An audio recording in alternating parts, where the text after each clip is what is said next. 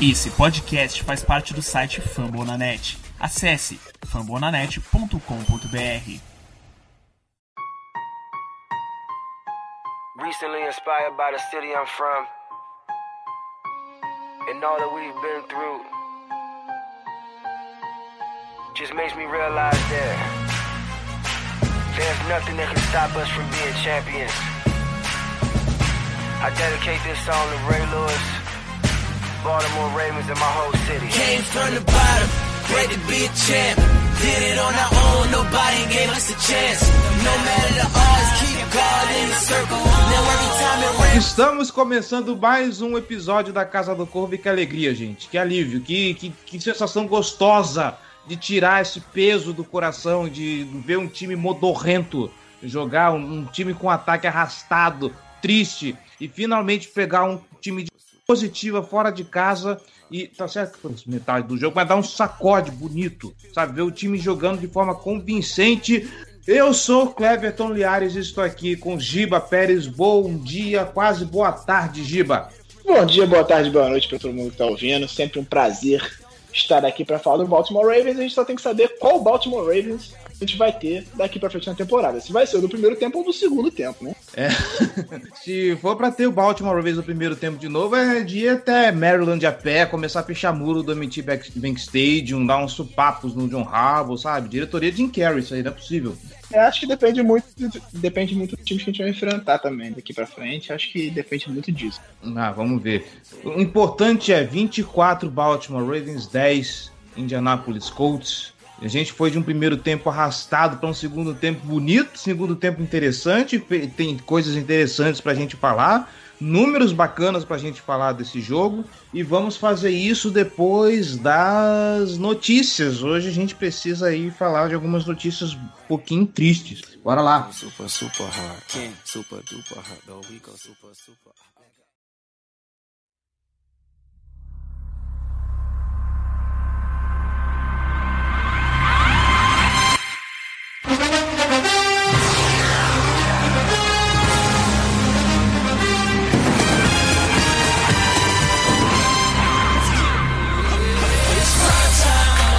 Senhor Giba Pérez, Calais Campbell vai ficar fora de alguns jogos por conta de uma lesão que ele teve nesse jogo contra o Indianapolis Colts. Se eu não me engano, foi um estiramento da panturrilha. Se eu não me engano, parece que não teve nenhuma é, nenhuma lesão estrutural, então não foi nada grave. O Baltimore Ravens vai acompanhar com carinho que, uh, como, qual vai ser a tratativa com a lesão do Calais Campbell, mas a gente vai perder aí o nosso DL por algumas semanas para os próximos jogos. Como eles falam, múltiplas pode ser desde duas semanas até o resto da temporada. Então é questão de aguardar as próximas notícias. É, no, o Rabo deixou, fez questão de ressaltar que não é uma lesão que encerra a temporada dele, ele vai voltar em algumas semanas, então não se sabe exatamente quando, porque lesão na panturrilha é uma coisa um pouco traiçoeira, é um estiramento, então tem que ter cuidado para a recuperação para não relesionar, para não agravar a lesão deve perder pelo menos uns dois ou três jogos. Eu acho que a projeção, a projeção mais real é que ele volte contra o Dallas Cowboys, porque quando se fala múltiplas semanas, ele certamente perde pelo menos dois jogos. Então ele não joga contra o Patriots e, preocupantemente, não joga contra o Tennessee Titans. Seria muito importante nesse jogo, porque a gente vai ter que enfrentar o Derrick Henry, ter o, Caleb Campbell ali no meio para parar a corrida seria muito importante. Mas, em tese, talvez três semanas ele conseguiria se recuperar para enfrentar os Steelers só que é uma semana curta. E aí, com uma semana curta, acho difícil que ele esteja preparado para jogar o Thanksgiving. Então, para mim, a projeção mais real é que ele enfrente o Dallas Cowboys na outra quinta-feira seguinte ao Thanksgiving. Para mim, é a projeção mais pé no chão e mais realista da volta do Caleb Campbell. É um jogador importantíssimo, a gente sabe disso. Apesar disso, sem ele, a gente conseguiu é, ter uma atuação muito boa da defesa, que teve trocentos problemas, estava sem o Humphrey, estava sem o Campbell, não, não teve sete jogadores sem treinar durante toda a semana, ainda assim conseguiu jogar muito bem. É bem verdade que o ataque do Indianapolis Colts não é uma maravilha, Philip Rivers não jogou muito bem, mas ainda assim, considerando todos os problemas que essa defesa teve ao longo da semana, ter uma atuação convincente, seria só 10 pontos jogando na casa do adversário, é um bom sinal. Diria mais, se não fosse a defesa que carregou o time no primeiro tempo, esse jogo talvez teria sido bem diferente. É, vamos então falar do, do jogo agora, vai lá. It's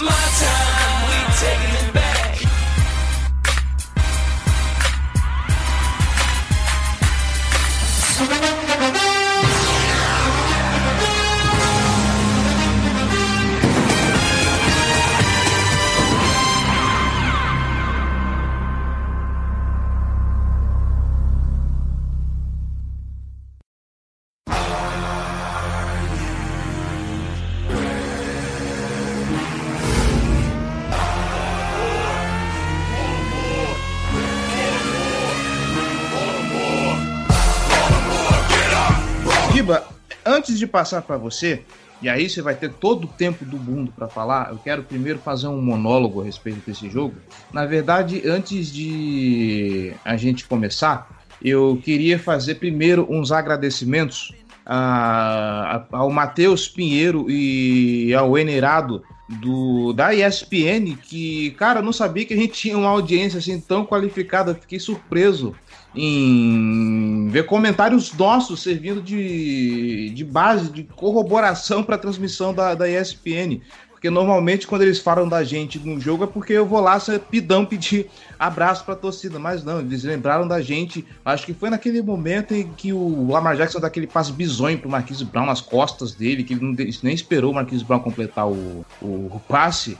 Mas enfim, eles lembraram da gente, lembraram de coisas que nós falamos no, no podcast, deram lá aquela recomendada e eu fico feliz de que o nosso trabalho está servindo aí para corroborar, para complementar aí as informações que o pessoal da ESPN transmite durante as informações. Eu acho que a partir do momento que você vê o trabalho reconhecido assim em rede nacional é algo que dá muita satisfação. Eu acho que é um pouco de dever cumprido né? Chegar É, nesse o, nível. o N, o N, o N interage muito nas redes sociais, é um cara que gosta de conversar, ele me segue, ele segue a gente, né? acho que ele segue você também, se não me engano. Sim. E, pô, é legal, foi exatamente uma crítica sobre o Greg Roman, ele falou sobre o que a gente comentou sobre o Greg Roman no podcast passado. Uhum. E, e, de fato era um problema no primeiro tempo, ficou muito claro isso, assim, que o Greg Roman tinha, estava sendo um problema. Não era o único, mas ele era um problema no primeiro tempo. E, por isso eles, eles lembraram do que a gente falou no podcast passado, que você basicamente escorraçou e pediu a cabeça do Greg Roman numa bandeja de prata. pra ser sincero, ainda estou pedindo. Mas, enfim, muito obrigado aí, é, Matheus e, e o N, vocês moram aqui no nosso coração. Todos os, vocês, torcedores de elite que escutam a Casa do Povo, muito obrigado pela audiência, muito obrigado pelo carinho.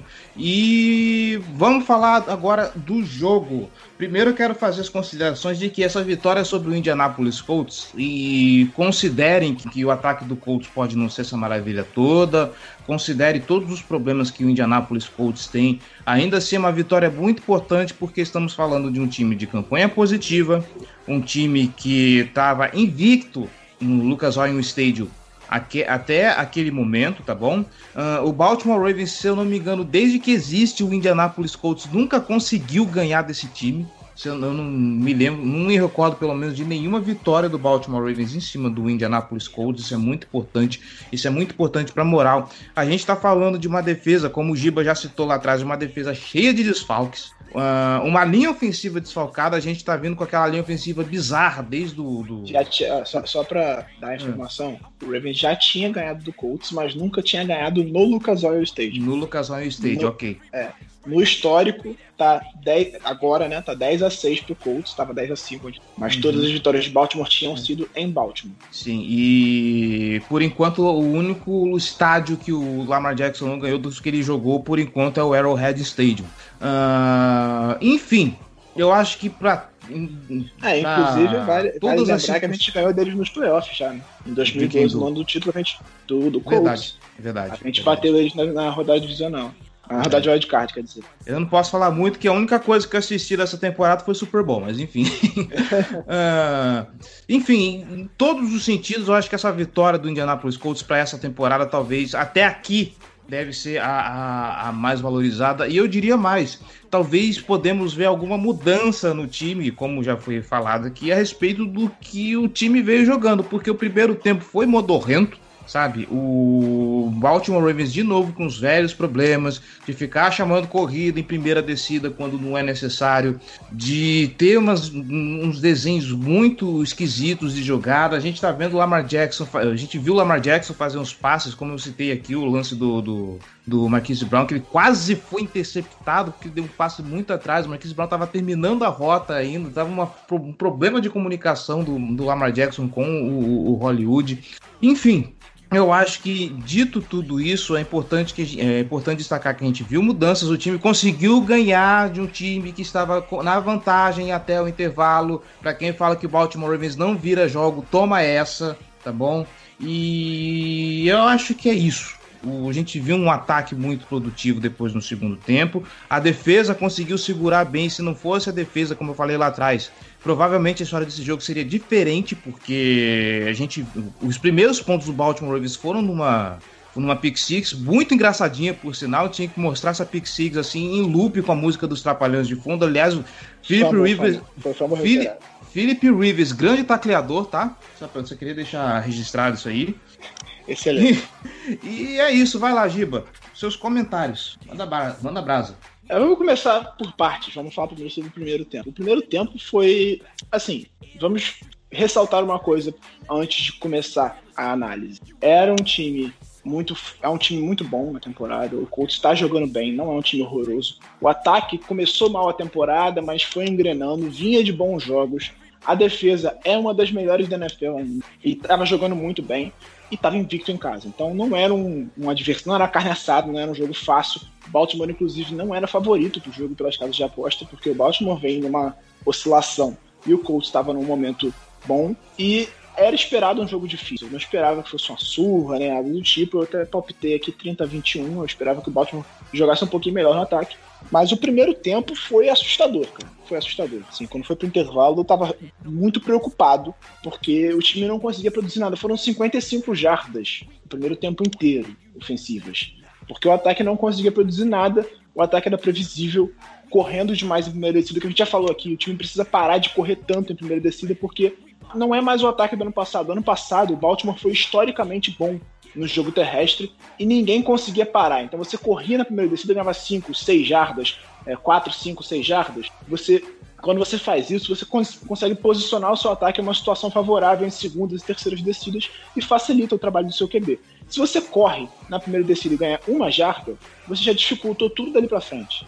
Bons ataques evitam terceiras descidas. Foi uma coisa que o Luke Jones escreveu na, na matéria dele sobre sobre o jogo e que eu concordo. Bons ataques evitam terceiras descidas e principalmente evitam terceiras descidas longas. Se você consegue ficar na terceira para um, terceira para dois, show, tá ótimo, porque você está numa situação em que fica muito mais difícil para a defesa prever o que, que você vai fazer. Quando você está numa terceira para nove e você exige que seu quarterback converta isso com frequência, a tendência é que ele não consiga converter, porque ele vai ser obrigado a passar a bola, é óbvio que ele vai passar a bola, e aí você dificulta muito mais o trabalho dele. A gente ainda tem o fator Lamar Jackson, que é um cara que corre bem com a bola, consegue improvisar corridas, que mesmo muitas vezes quando o, o passe está todo coberto, ele consegue escapar e ganhar uma primeira decisão nessa circunstância. Só que quando você bota ele em sequência várias vezes em terceiras descidas longas, ele não vai conseguir fazer isso sempre. E os times estão preparados para a corrida dele também. Inclusive, diga-se de que ele foi o melhor corredor nessa partida, ainda assim não foi grandes coisas, né? É, o, o Colts foi para o jogo preparado para conter o nosso jogo terrestre e fez isso com muita eficiência. O Gus Edwards não conseguiu correr bem, o J.K. Dobbins não conseguiu correr bem, o Lamar, até o segundo tempo, também não estava conseguindo correr quase nada. Então o nosso jogo terrestre não existiu e o time ficou sem saber o que fazer. Ele ficou muito perdido naquele primeiro tempo porque o jogo terrestre não estava entrando, não estava conseguindo de jeito nenhum. E aí é uma estatística que o Luke Jones trouxe na matéria dele hoje, que eu, eu trouxe pro podcast até quando a gente conversou em off aqui primeiro. O Baltimore, no primeiro tempo, no primeiro tempo inteiro, produziu um total de duas jardas positivas em nove snaps de primeira descida. E aí eu tô falando do, do, da soma geral. Ou seja, pode ter ganhado mais do que isso em alguma jogada e ter perdido. E na soma geral, foram duas jardas positivas em nove snaps de primeira descida. Isso porque o time estava previsível. O, o Davis, no Twitter, durante o jogo, falou: esse ataque do Baltimore é muito previsível. Você vê o time entrar em campo, você já sabe exatamente o que, que vai acontecer. E aí fica muito fácil, isso no primeiro tempo. Então, o ataque não conseguia produzir nada, colocou o Lamar em situações muito desfavoráveis durante todo o jogo e ele teve que arriscar, ele teve que fazer passes mais curtos porque a pressão estava chegando. A OL fez um primeiro tempo horroroso, não bloqueava ninguém para corrida, não conseguia proteger o Lamar para passar a bola. Ainda assim, ele só errou três passos. Errou três passos. Não, errou quatro passos. Ele terminou o primeiro tempo com quatro passos errados. De. Eu não lembro quantos ele tentou, mas era, era, ele estava com um aproveitamento de passe até bem, bem razoável no final da primeira etapa, mas porque estava fazendo muitos passes curtos. É, chamava, não tinha ninguém livre na secundária, ele dava um passe pro J.K. Dobbs, que ganhava 3, 4 jardas ali, e o ataque não andou, não andou, não foi nada. E se não fosse a defesa, a gente teria ido para o intervalo numa situação muito mais desconfortável.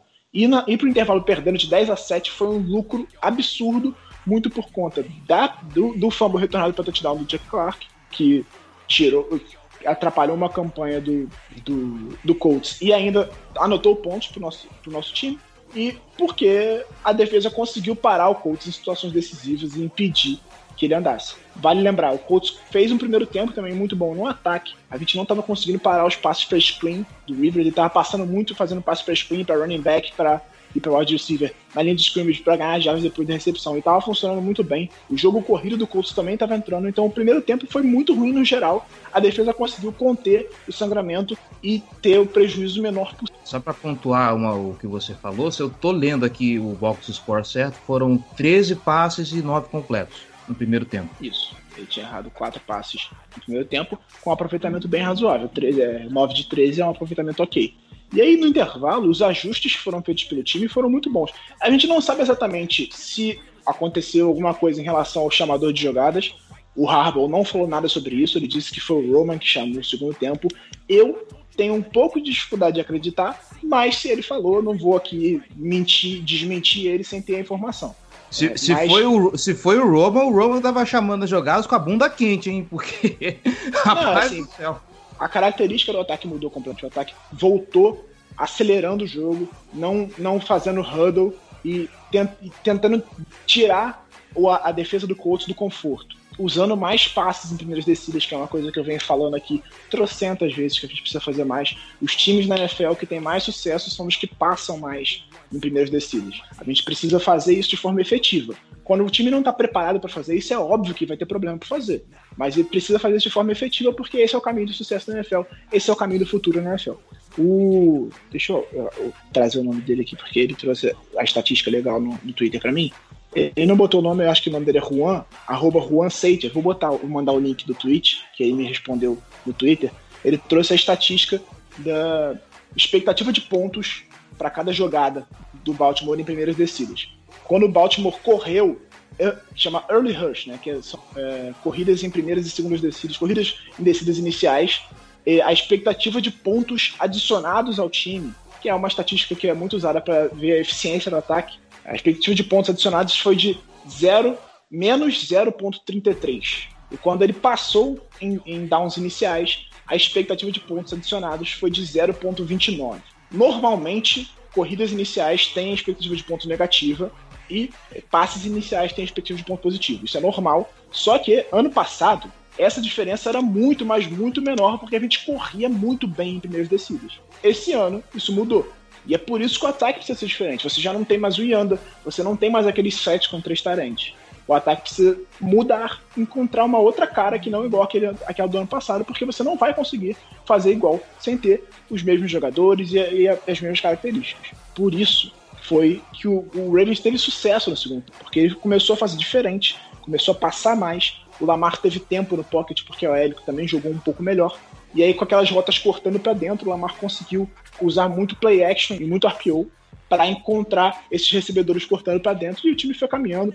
O Lamar terminou o segundo tempo com 10 passes completos em 10 tentados e 119 jardas aéreas. Então, o time jogou muito, mas muito melhor e foi completamente diferente no segundo tempo. E outra coisa que a gente precisa ressaltar também é que assim, não basta o, o Lamar sozinho, né? A gente está vendo que o. E eu acho que isso passa principalmente pela mudança que foi no, no segundo tempo.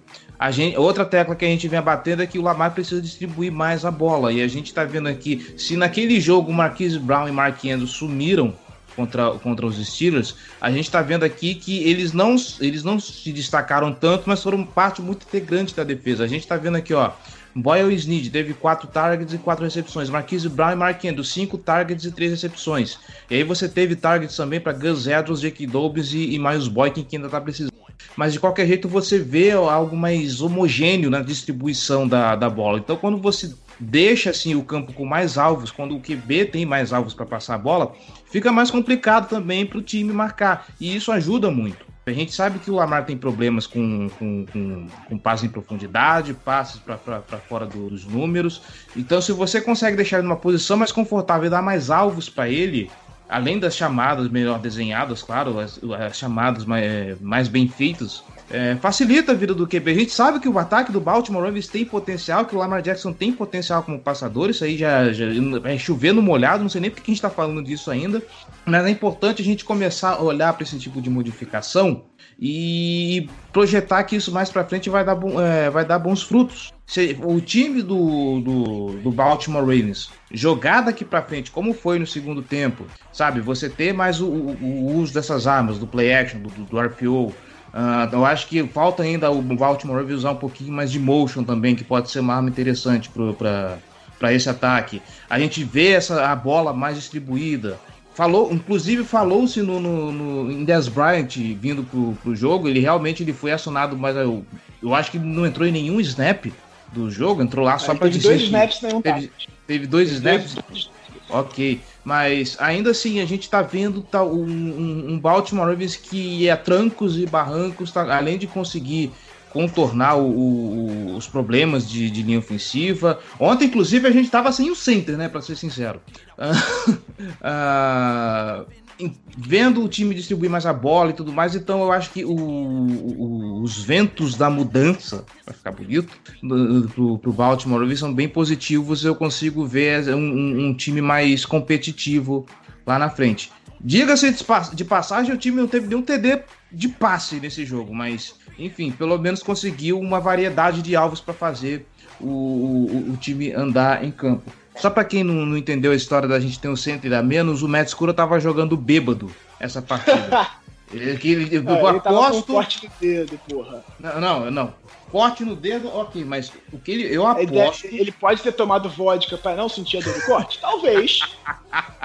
Mas... Pra mim, tinha que ter colocado ele para fazer o teste do bafômetro no final do jogo, porque não é possível, cara. Teve três. Nossa. Três não, teve umas, quase uma dezena de snaps horrorosos. Teve uns que foram piores e se destacaram, mas em geral o Lamar tinha que buscar a bola em algum lugar. Ele teve que ou baixar pra pegar ou ir um pouquinho mais em cima pegar. Não, é que o Nick Boyle salvou a parte. O que o Nick Boyle salvou, pelo amor de Deus, cara. Sim. Mas também muito mais no primeiro tempo. No segundo tempo, aparentemente, estava um pouquinho melhor. Eu não lembro de ver nada muito grave no segundo tempo, que nem foi no primeiro. O primeiro foi bem pior, ele estava muito mal. Acho que também foi um fator que atrapalhou um pouco o ataque. O Lamar estava meio inseguro com os snaps e tal. E acho que depois do segundo tempo, quando acalmou, assentou um pouquinho o negócio, já, já ficou mais tranquilo. Mas é, é aquilo, assim. A atuação da OL, que foi um horror no primeiro tempo, melhorou. O ataque mudou de cara e funcionou. Mas é quando se fala-se muito sobre o Lamar como passador, eu já falei isso aqui várias vezes e repito. A gente precisa que ele passe mais vezes. Acho que o desenvolvimento do Lamar como passador passa por lançar a bola. Não adianta você cobrar que o cara seja um excelente passador se ele passa 20 vezes no jogo. Ele terminou o jogo com 23 passes, 23 tentativas de passe. É óbvio que eu não quero que o Lamar passe 60 vezes no jogo. Não é a característica de jogo dele e naturalmente não vai funcionar tão bem assim. Mas com 23 passes, é, a produção vai ser no máximo 200 e poucas jardas. A não ser que ele tenha um jogo excepcional como foi aquele jogo contra o Miami Dolphins ano passado, que ele teve, sei lá, 25, 29 tentativas de passe, 300 e tantas jardas, 5 touchdowns, é, que foi um jogo completamente fora da curva. Se ele passar 23 vezes, ele vai ter ali 200 jardas, dois, um, dois passes para touchdown. Então, se a gente quer que o Lamar evolua como passador, ele precisa passar mais a bola. E ano passado ele não precisou passar mais a bola porque o jogo terrestre funcionava, que era uma maravilha.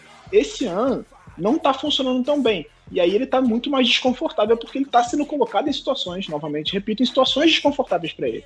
Precisa facilitar as leituras do Lamar e desenhar esse ataque aéreo, usar muito play action e RPO. Já está mais do que claro que o ataques funcionam, ataques aéreos funcionam melhor com play action e, e, e option. Isso é muito claro. O Ryan Tannehill faz a carreira dele agora no Tennessee Titans tudo com, com play action por causa do Derrick Henry o nosso jogo terrestre é melhor que o do Titan. É melhor que. A gente não tem o Derrick Henry, a gente tem o Marquinhos, que é um bom running back, tem o J.K. Dobbins, tem o Gus Edwards, que são bons running backs, mas não tem o nome, a ameaça do Derrick Henry. Mas o nosso jogo terrestre tem a ameaça, também por conta do Lamar. Então, você usa esse play action, usa esses, esses options para confundir isso precisa ser usado para aprimorar o nosso ataque aéreo e não vinha acontecendo. Nesse jogo, no segundo tempo, funcionou muito bem. Com play action e com option, o Lamar conseguiu encontrar as opções.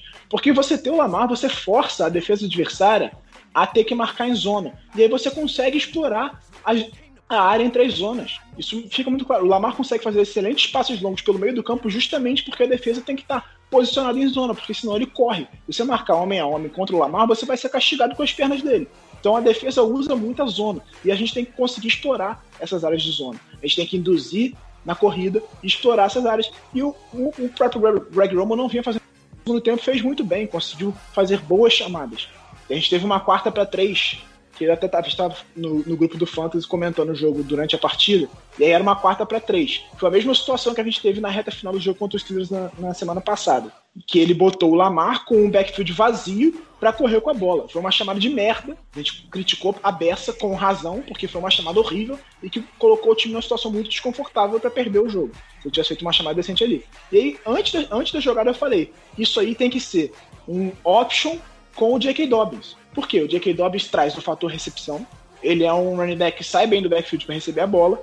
E aí você faz o option com ele, você tem a opção do Lamar correr, do Lamar passar a bola e dele correr. A defesa fica sem saber o que fazer. E foi exatamente o que fez. Botou o, o J.K. Dobbins em motion, ele passou, o Lamar fez, fez o, o option fez a leitura, viu que ia ser uma situação favorável, deixou a bola com o Dobbins, ele correu e ganhou a primeira vez. É isso que você tem que fazer. Você tem que encher o prato da defesa e deixar ela sem saber o que fazer. Quando você bota o Lamar no backfield vazio, você já diminui uma opção. Só tem a opção Lamar correr e Lamar passar. E aí você tá numa quarta para três que vale o jogo. O que, que o Lamar vai fazer? Ele vai fazer o que ele se sente mais confortável de fazer. Ele não estava passando bem a bola, era óbvio que ele ia correr. Todo mundo sabia que ele ia correr naquela situação. Todo mundo sabia. Minha mãe sabia, minha avó sabia. Nunca viu um jogo de futebol americano, mas ela sabia que o Lamar ia correr com a bola. Então você tem que trazer coisas para deixar a defesa tentar adivinhar o que está acontecendo. E é por isso que o Roman é tão criticado, porque ele faz coisas previsíveis. Ele coloca o time em situações que a defesa fica com muito mais confortável de saber o que vai acontecer.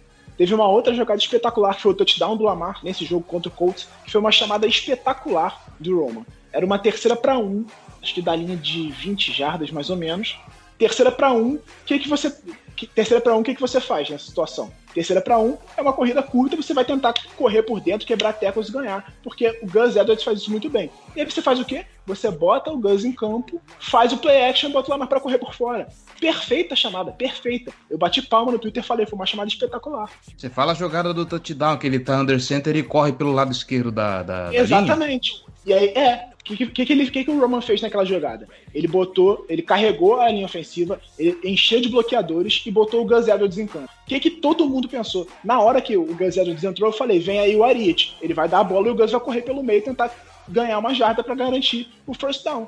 Todo mundo pensou isso, inclusive a defesa do Colts. E aí você botou o Mark Andrews, numa, tava numa ponta da linha que entrou em tese para bloquear, e botou ele para fazer o bloqueio no segundo nível, porque tinha um jogador de secundária que poderia pegar o Lamar ele amassou o safety e abriu o caminho pro Lamar desfilar até a. O Lamar teve, foi o touchdown mais fácil da vida dele. Mas por quê? A chamada foi perfeita. Todo mundo achou que ia ser uma corrida do Gus. Isso a gente precisa destacar. Mark Andrews bloqueando. 2020 tá espetacular, história, cara.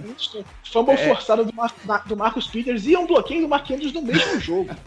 no mesmo jogo. Ah, é por isso que eu tô falando que esse jogo contra o Indianapolis Colts tem que ser muito valorizado, cara. A gente tá vendo coisas que até Deus duvida. É, e assim, eu acho que. É, eu falei isso no Twitter e vou, vou repetir. Eu acho que esse jogo ele, ele é simbólico. É, é, era um jogo em que o time. A gente fal, falou-se muito na temporada passada, depois da derrota pro Titans, que esse time não tinha tido situações adversas durante a temporada e que, quando pegou a primeira situação adversa no playoff, embananou todo e perdeu o jogo pro, pro Titans. Então, esse jogo foi uma situação adversa, o time jogou muito mal no primeiro tempo, foi pro intervalo perdendo, não tinha virado nenhuma vez isso. Desde 2016. E aí a galera bota a culpa no Lamar, mas desde 2016 o Baltimore não virava um jogo que foi pro intervalo perdendo é desde antes do Lamar, a culpa não é dele. A culpa não é dele. Ele pegou esse time em 2017 4-5, vale lembrar. O Baltimore não tinha, não virava um jogo que foi perdendo no intervalo desde 2016. E aí, essa carga também era muito emocional pro time de não virar jogos e tal. Tinha tido viradas no último, no último quarto, já na, na temporada passada, teve na temporada anterior, mas em todos esses jogos em que virou e buscou a vitória no último quarto, ele estava ganhando no intervalo, levou a virada e virou de novo. Ou seja, é uma estatística meio mau caráter, mas enfim, é uma estatística que estava pesando em cima do time. Não era o maior, do, o maior dos problemas, não era uma vantagem absurda do Colts, mas ele assim foi lá e conseguiu a virada. Então é, é, é, um, é um jogo simbólico, assim, é um jogo de adversidade em que o time soube ter tranquilidade para superar os problemas que teve no primeiro tempo. Óbvio que voltou no intervalo, passou o carro e ficou muito confortável, mas soube fazer ajustes e soube reverter uma situação muito desconfortável. Isso é importante e acho que pode ser uma vitória simbólica para esse time. Vai pegar agora um time que tá jogando mal, mas ainda assim é um time cascudo, com um técnico muito bom. Então, acho que essa vitória pode dar um ânimo e pode, pode, ser, pode ter um simbolismo importante para esse time daqui para frente na temporada. É, eu ia falar sobre esse time cascudo, mas eu vou guardar para quando a gente for falar da, da, da IFC Norte.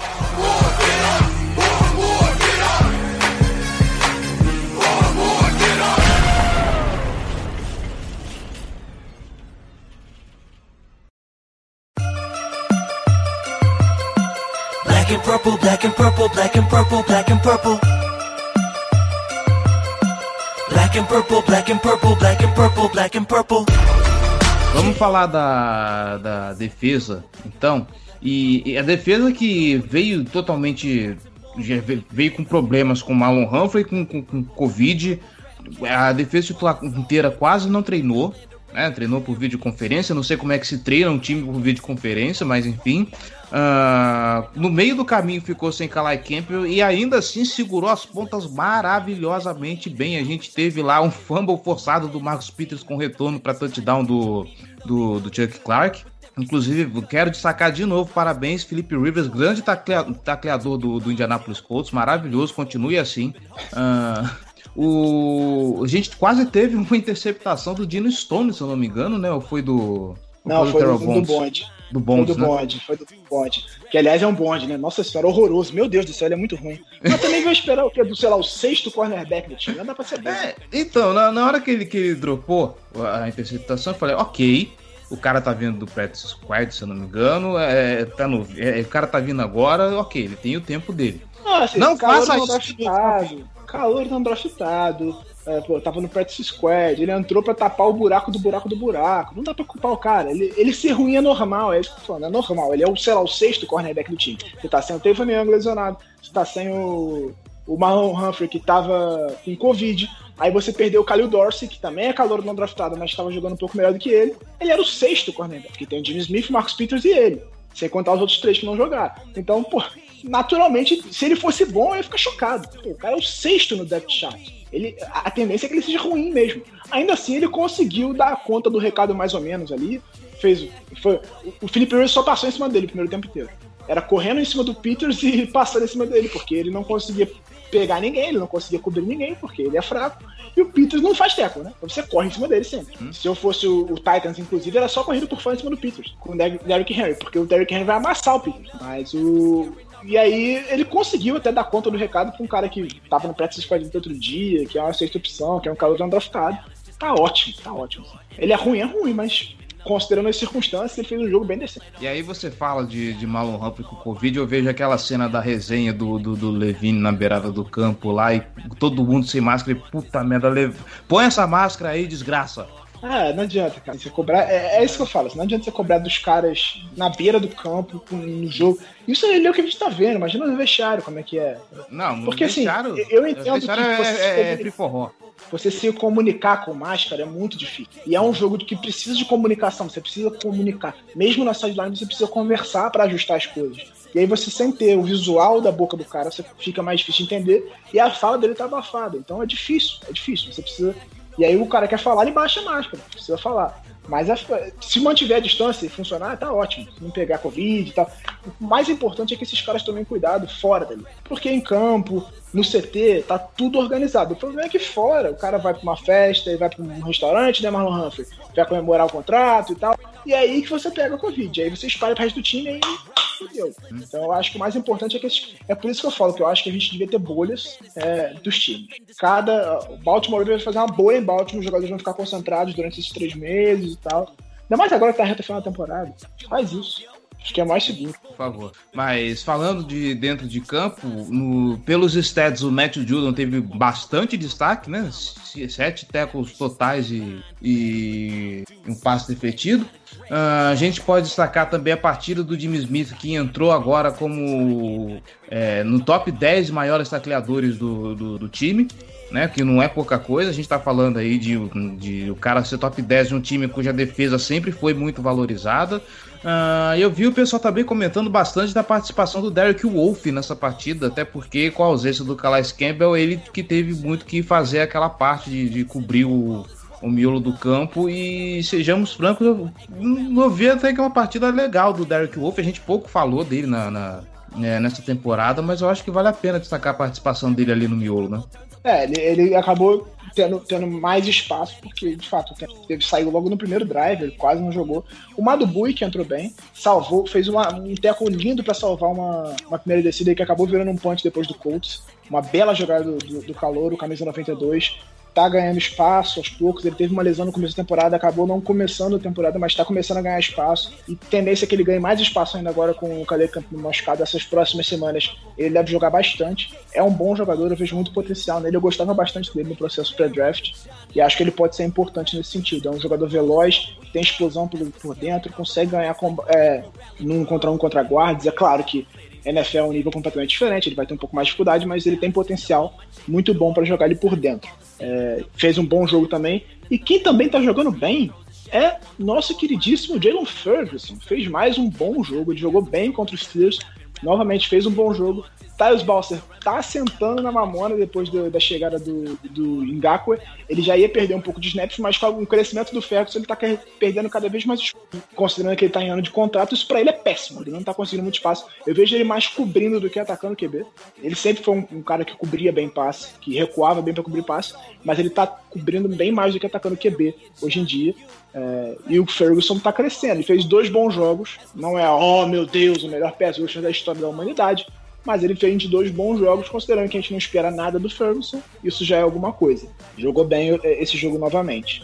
É, Ferguson jogando bem para mostrar que 2020 não tá para brincadeira, né? É, o Madubui que eu citei teve cinco tackles totais no jogo, o Ferguson teve três, mas é, a estratégia de jogo do, do Colts, eles não querem que o Rivers passe longo, até porque acontece o que aconteceu naquela interceptação do Marcus Peters. Então não, eles o, evitam o, que o... O, o, Philip Rivers, desculpa interromper só para fazer piadinha, mas o Philip Rivers tá assim, oferecimento farofa Yoki, né? Ah, ele já, assim, o Rivers sempre foi um cara que é, era 880. Ou ele jogava pra cacete, ou ele fazia essas bobagens que ele fez. Só que ele tá em final de carreira, ou seja, ele tá mais 8 do que 80. Tá cada vez mais 8 do que 80. E, e então o, o, que o, o Frank Wright tá fazendo no, no Colts é passes curtos, jardas depois da recepção, corridas por fora. E por isso o Judon também teve tanto impacto. Ele precisou fechar muito mais a ponta da linha, porque o, Colts estava tentando correr muito por fora e fazendo muito passe screen.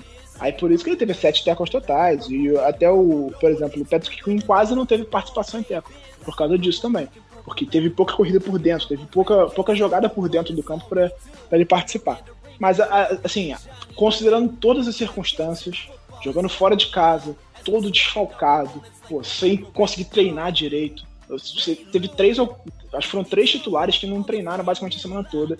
O LJ Forte não jogou, Marlon Humphrey não jogou, Calais Campbell saiu no primeiro drive, ainda assim a defesa cedeu só 10 pontos para um adversário que estava invicto em casa. Então, foi uma atuação fenomenal da defesa. O Rabo bateu palma pro Wink Martindale na coletiva, disse que nunca viu alguém chamar tão bem uma defesa. E de fato, ele foi muito bem, principalmente nos ajustes depois do intervalo. Porque depois do intervalo, o Colts não conseguiu fazer nada, nada, zero. E bater palma também pro Harbaugh, que calou minha boca, fez aquele desafio na interceptação do, do Marcus Peters. Eu ainda interceptação, continuo achando. E se eu fosse treinador, não teria desafiado, mas é por isso que o Harbaugh ganha milhões e eu tô aqui fazendo isso de graça. Ai, ai, vocês estão vendo, né, Brasil? Vocês estão, ouvindo, aliás, né, Brasil? Ah, eu, eu, sei lá, eu não vou discutir, não vou entrar em mérito, porque se a gente entrar em mérito de arbitragem desse jogo, a gente vai ficar num loop eterno, tá? Mas. É isso. Eu acho que finalmente o Baltimore está encontrando um caminho. Eu quero ver quando esse time tiver full power daqui para frente. Não vai estar full power porque a gente perdeu o Ron Stanley pro resto da temporada. Mas vamos ver o que que o que que se desmembra a partir daí a sobre esse segundo tempo do, do Baltimore Ravens. Esperemos que esses jogos bons se reflitam daqui para frente, porque os próximos jogos vão ser bastante cascudos. A gente vai ter New England Patriots, né? Nossa próxima partida. Que, nossa tá senhora, esse... bem mal. Tá assim, vamos virar a chavinha? Eu acho que agora a gente já pode passar pro, pro, pro preview e fazer análise da FC, da, da FC Norte. É, vamos primeiro falar do Pittsburgh Steelers, tá? Antes da gente começar a falar do, do, do, nosso adversário. Mas eu quero muito, eu quero muito falar desse Patriots e Jets, cara. Eu quero muito, mas bora lá, vamos segurar aí o, o, o calor. Crab cakes in football is what we know As we're scaring our opponents like we're Edgar Allan Poe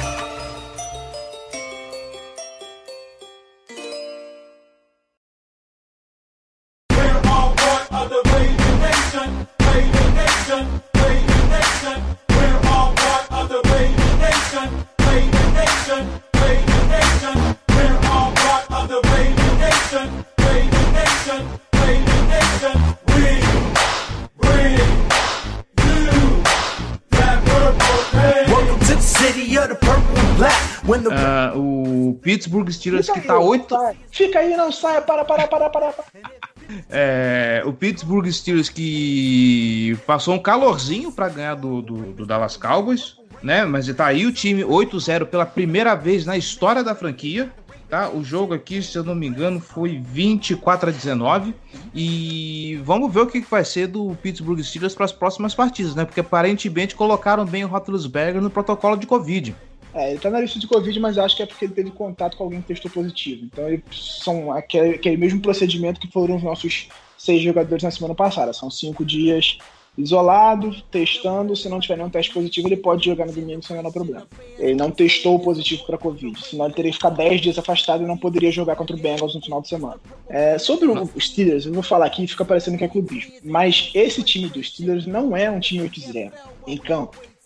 Tem a facilidade do calendário, é, tem na- nos momentos decisivos ele conseguiu encontrar formas de vencer, mas quando você fala que o time tá 8-0, parece que o time é uma máquina, e não é o caso. O Steelers é um bom time, tem uma belíssima defesa, a gente fala que sempre a defesa dos Steelers é espetacular. O ataque, é, você tem um QB muito experiente que consegue encontrar os- os recebedores jovens, mas o ataque não consegue. Você vê, o ataque não produziu nada contra a gente no primeiro tempo. A nossa defesa é boa, é boa, mas não produziu nada contra a gente no primeiro tempo. Novamente, contra o Cowboys, não jogou bem. Fez um primeiro tempo horroroso. Fez um, um jogo em geral bem fraco do ataque do, do, dos Steelers nesse- contra o Cowboys. É, contra o Titans, fez um primeiro tempo muito bom e no segundo tempo não conseguiu fazer nada. Então é um time que ainda está oscilando muito, mas que está encontrando formas de vencer. Isso é uma coisa positiva porque quando você ganha sem jogar bem, significa que se jogar bem você vai ter uma tranquilidade. Mas é, é um time que depende muito de turnovers. A defesa força muitos turnovers. A gente também faz isso. Não, não é exclusividade dos Steelers. A gente depende muito dos turnovers que a nossa defesa força. Acho que se a gente não tivesse com a, a defesa forçando turnovers a 21 jogos, a gente não teria a sequência positiva que a gente tem. Mas o, eu acho que o, o recorde dos Steelers é um pouco mentiroso. O time é bom, não tô falando que o time é ruim. Falo novamente. É um bom time. Pra mim é um time parelho com o nosso, tão bom quanto o nosso, o que diz muito, é um, porque o nosso time é um dos melhores da conferência. Mas não acho que seja, ó meu Deus, que time maravilhoso. Eu continuo achando, por exemplo, o Chiefs mais time que o, que o Steelers. Acho ainda mais time. Claro, numa, numa tarde boa do, do Steelers e razoável do Chiefs, o Steelers tem condição de ganhar. Mas se os dois times fossem entrar em campo hoje, então, se- ou no- tanto no Hansfield quanto no, no Arrowhead, pra mim, o Chiefs seria favorito em qualquer situação. Significa que vai ganhar sempre? Não, poderia perder, mas acho que o Chiefs seria favorito, é mais time. Acho que os Steelers ali é parelho com a gente, são dois times bons, mas não acho que seja um time 8-0 espetacular, melhor time da história, etc. Acho que muito tem muito impacto de ter tido um calendário mais fácil e quando chegou nos jogos mais complicados, que foram Titans e, e a gente, jogou o suficiente para vencer. Não jogou bem contra a gente, mas conseguiu forçar quatro turnovers e, e aproveitou essas situações. É, é um time que sabe aproveitar as circunstâncias que tem. Para mim, esse- isso é claro. assim. E se fosse um QB um pouquinho melhor do Cowboys, teria perdido esse jogo. Não, eu diria mais. Eu acho que se não fosse o fator sorte, assim, é, é sorte porque o ataque do Baltimore Ravens praticamente espalhou a farofa contra o Pittsburgh Steelers, porque dava pra ganhar aquele jogo com o pé nas costas. E puta merda, se não fosse o Gotskowski perder aquele, aquele extra point, esse time era pra estar 7-2 empatado e provavelmente com os Ravens na liderança no, no, no- no confronto direto. Mas Oi? é, é assim, é, é 6-2, porque eles já folgaram. É, Ah, é eu, eu, eu, eu acho assim, é, é aquilo, cara, você. Você tem que ganhar jogos apertados em algum momento na temporada, mas quando você tem muitos jogos apertados contra times de níveis diferentes, diz um pouco sobre o seu time. assim. Uhum. Porque você vê, o, o, o Steelers ele faz jogo equilibrado contra o Baltimore, que é um bom time, contra o Titans, que é um bom time, e contra o Cowboys, que é um time horroroso nesse momento. O Cowboys é um time horroroso, horroroso, muito ruim, muito, mas muito. Já não estava jogando tão bem com o Dak Prescott, mas o ataque estava muito bem, a defesa estava um caos.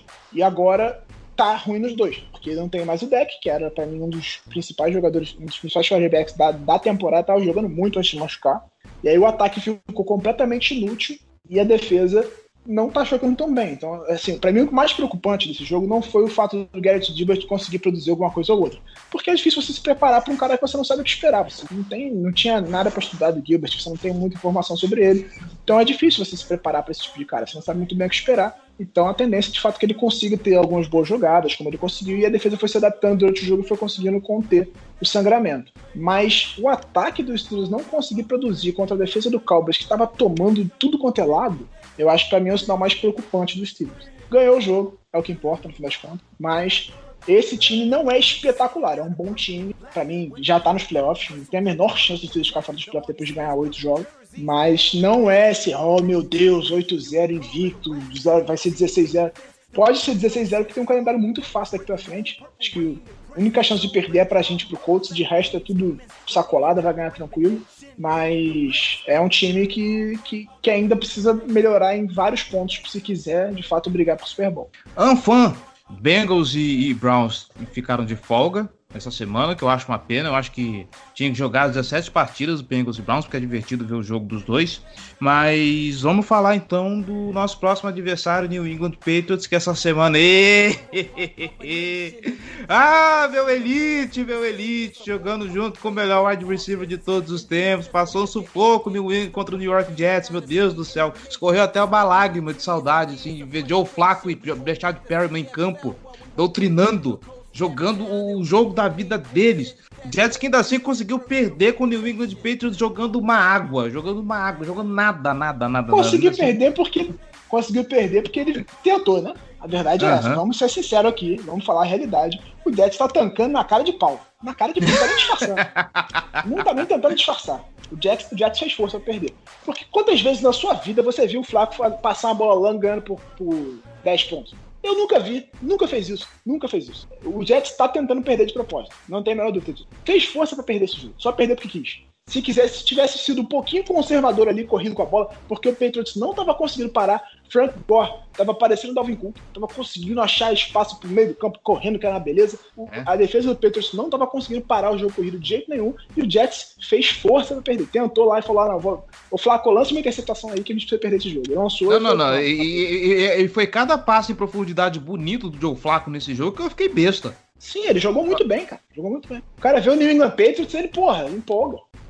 Adora, adora, adora, adora jogar contra o Patriots. Mas ele jogou muito bem. Cara, pra você ter noção, jogando em Baltimore, foram quatro anos juntos. Tô gritando, eu tô falando um pouco alto, vou baixar um pouquinho pra falar. É, jogando em Não, Baltimore, Pode gritar, quatro fica à vontade. foram quatro temporadas, se não me engano. O Flaco teve dois, eh, teve três passos para touchdown pro Brashad Perryman em quatro temporadas. Ontem foram dois. Eu, eu não sei o que dizer desse jogo, sinceramente, cara. É só um espetáculo, assim- é um espetáculo atrás de espetáculo. Uma secundária que toma um baile do Brashad Perryman, assim, eu ficaria muito preocupado se eu fosse torcedor do Patriots, porque o Perryman é muito ruim, gente. Muito ruim, muito ruim. Assim, é o que eu falei. Pra mim, o corpo de recebedores do Jets é um dos melhores corpos de recebedores que o Flaco teve na carreira dele. Porque em Baltimore ele teve só é, Uncombold, em Torrey Smith, com Dennis Peter de Tyrande, e depois Steve Smith com Torrey Smith, com Dennis Peter de Tyrande. Fora isso, só desgraça. Jeremy Macklin, só desgraça, só, só traste. Então, o cara tem Denzel Mims, Jameson Crowder e Breshad Perriman como terceira opção de, de wide receiver. Ontem ele foi o que, que mais recebeu passes, mas ele em tese é a terceira opção. É um bom corpo de recebedores. Denzel Mims tá calor, tá chegando agora, perdeu muitos jogos por lesão, mas em termos de talento ele tem muito potencial. Eu gosto do jogador. Queria, inclusive, no Baltimore. Se eu não me engano, ele saiu depois do J.K. Dobbins. Ou foi logo antes, foi uma coisa assim. Mas enfim, queria ele, mas não foi o caso. Não vou falar aqui que eu não tenho certeza, enfim, foda-se. Mas eu gosto do jogador. Jameson Crowder é um bom wide receiver. E o Perryman, como uma das opções, ele consegue, provou nesse jogo que ele consegue dar pro gasto. Acho que em Baltimore tinha muito daquela pressão de ser escolha de primeira rodada, de ter que ser o cara do ataque e tal. E ele não era, não, nunca foi esse jogador, nem no college, nem ele não, não trazia isso. A escolha dele foi um erro de cara. Assim, na hora que o, o Oz escolheu, eu olhei e falei, que? Mas eu- a defesa do, do Patriots jogou muito mal. Não é normal, a defesa do Patriots não é tão ruim quanto foi ontem, quanto foi nesse jogo contra o Jets. Jogou muito, mas muito mal de verdade.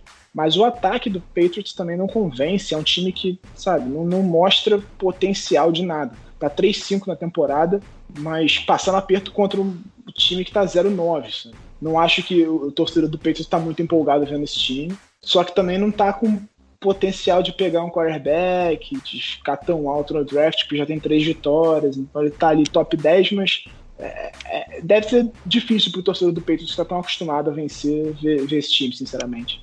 Bom, é, eu acho que esse jogo do, do- contra o New York Jets, não sei se vocês podem considerar fora da curva ou não, mas pra mim eu acho que denuncia o que tem sido o New England Patriots na temporada e eu fico muito triste pelo Ken Newton, porque ele merecia pelo menos uma temporada melhor do que isso, do que essa tragédia que tá acontecendo lá, na, lá em Boston. Ah, eu acho que o Aí, ataque. O Kenilton é bom QB, é um bom QB. Sim, Assim, acho que ele é muito. Acho que por, por, por- por esse estilão dele e tal, ele é muito atacado. Assim como o Lamar foi muito atacado, muito criticado, o Lamar não tem direito de errar, o Kenilton também não tem, porque ele corre demais e todo mundo fala que não ia dar certo, então torce pra realmente não dar certo. Porque, ah, eu falei que ia dar errado, tem que dar errado, não pode ser. Não, o problema do Ken Newton é que às vezes que ele, é- ele é um muito- boçal. Ele é a criticado acima, da, acima do. É, isso aí, mas isso aí é o pessoal, não é o em campo dele. Ele é, ele é um imbecil fora de campo. Isso aí acho que não afeta o desempenho dele dentro de campo. Mas o ponto, é, eu acho que, assim, tanto com o Lamar quanto o Ken Newton, eles não têm direito de errar. O cara faz um passe ruim, nossa, horroroso, tá vendo? Falei que era running back, esse tipo de coisa. Mas é, eu acho ele um bom QB, ele poderia ainda, pode, já provou que pode produzir ainda em alto nível na NFL, mas esse time do Patriots, sinceramente, não convence ninguém de que ele pode ir a algum lugar. E a defesa do Patriots tem uma fraqueza que casa muito com a nossa força. Então eu, eu, eu acho que a gente tem um caminho é, bom para ganhar esse jogo, que é a defesa do Patriots está muito mal contra o jogo terrestre. E o nosso jogo terrestre, apesar de não ser o da temporada passada, ainda é muito bom. Acho que se a gente usar disso, como eu já falei aqui, para desenvolver o nosso ataque aéreo, pode ser o caminho para essa vitória. Não acho que a gente vá, se a gente tiver um dia bom, não vai passar tanto aperto quanto o Patriots. Sei que é um jogo no Gillette Stadium, é difícil, mas para mim o Baltimore entra bem favorito nisso. Eu também acho que entra bastante favorito. Ah, principalmente, assim, a defesa do, do, New, England, do New England Patriots esse, aí, esse ano não tá assustando ninguém. Eu acho que é o principal, o Ah, principal ela não é tão forte quanto na temporada passada, mas ainda é boa. O problema de- dela foi o problema que a gente escancarou na temporada passada. Sim, Porque quando a gente pegou os Patriots na temporada passada, era a melhor defesa da NFL, que tava levando time, não sei o quê, e a gente correu, que era uma beleza em cima deles, e escancarou esse problema que foi o que causou a eliminação deles lá no playoff com o Derrick Henry. E eu acho que se o Baltimore Ravens jogar de forma esperta, como jogou esse jogo da semana passada, a vantagem de, de- do Lamar colocar mais um carimbo assim de estádio onde ele já ganhou é, é grande. Eu acho que pode ser. E aí, se assim, ele ganhar, se ele ganhar, ele se torna o QB mais jovem a vencer o Bill Belichick no, no Jet Stadium. Uhum. Eu vou cravar 31 a 24 esse jogo. E eu acho que vai ser o. Como é que eu posso falar? Vai ser o jogo do Jake Dobbins, onde ele tem mais jardas corridas. Ok. Vai quebrar o recorde dele. É, pra mim vai ser 30 a 13 pro Baltimore.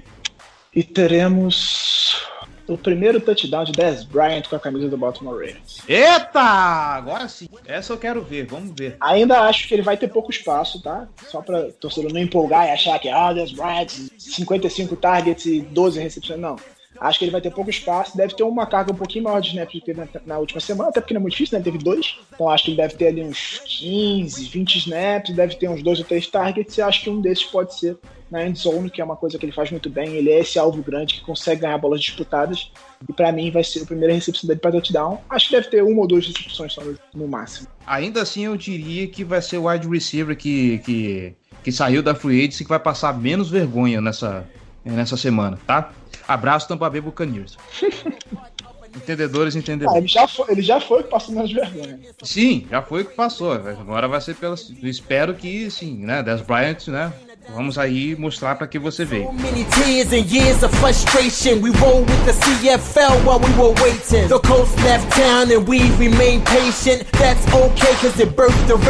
So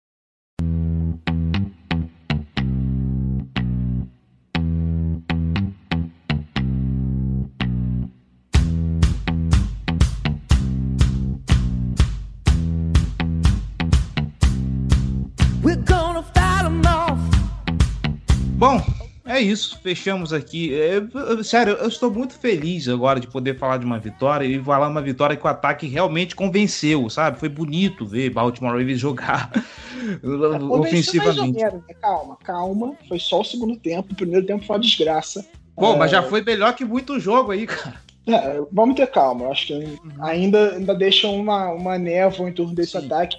Porque, assim, o ataque do segundo tempo é um bom ataque, mas até que ponto esse é o, esse é o ataque do Baltimore nesse momento? A gente não sabe. A gente viu um- um- uma coisa promissora ali. mas que a gente não viu ser aplicada num jogo inteiro. A gente precisa ver mais para saber o que esperar desse ataque. Até o momento eu ainda tô ressabiado. Concordo, mas como eu já falei, vi, em vista do que da- das dragas que a gente viu, já é o- pelo menos um pinguinho de, de melhora do, do- no que se comparado ao resto da temporada. Giba, muitíssimo obrigado pela participação, pelas considerações, comentários. Um abraço para você, o microfone é seu e eu queria dizer que a capa do, do vídeo que saiu hoje, a gente está gravando na terça-feira, o vídeo do Giba que saiu hoje, a capa está maravilhosa. A, a- a- expressão que ele faz sou eu assistindo o Elite jogando nesse Monday Night Football. Foi maravilhoso. Muito obrigado, sempre muito bom estar aqui, sempre muito bom falar sobre o Baltimore Ravens, eu adoro fazer esse podcast. É, novamente, meu merchan aí, estou com um canal no YouTube falando sobre NFL em forma geral, falando sobre todos os times, fazendo resumão, fazendo análise. Então vai lá no YouTube, procura Giba Pérez, você vai achar meu canal. Vai nas redes sociais, me segue, arroba Giba Pérez. Segue o arroba BRavensBra, que é onde eu falo só sobre o Baltimore. Então sempre falando sobre o show americano, mais do que meu tempo me permite até. Mas estamos juntos sempre, sempre que precisar, tô aqui. Tento sempre dar atenção para todo mundo falar comigo. Às vezes não consigo, mas eu tento. É isso aí. E você que está escutando, querido ouvinte, obrigado aí pela audiência, obrigado pela paciência. Lembrando que se você quiser manter esse projeto no ar e torná-lo ainda melhor, considere ser torcedor de elite e apoiar esse projeto, tá bom? apoia.se barra Casa do Corvo, um realzinho só, você já faz uma grande diferença para esse projeto. E talvez teremos sorteio, hein? Fique de olho, apoiadores, porque talvez teremos um sorteio de um negócio bem interessante aí. Mais detalhes mais para frente, tá bom? É isso. Falamos aí tudo que poderíamos sobre o Indianapolis Colts, falamos o que falamos sobre um pouquinho sobre New England Patriots e a gente espera voltar aqui semana que vem mais uma vez com mais uma vitória e eu espero que mais que uma vitória empolgante, porque esse time tá precisando empolgar de verdade, deixar o torcedor no hype, tá certo? Um abraço e até mais. Lombardi trophy back here in Baltimore. and they're bleeding and they're bleeding in the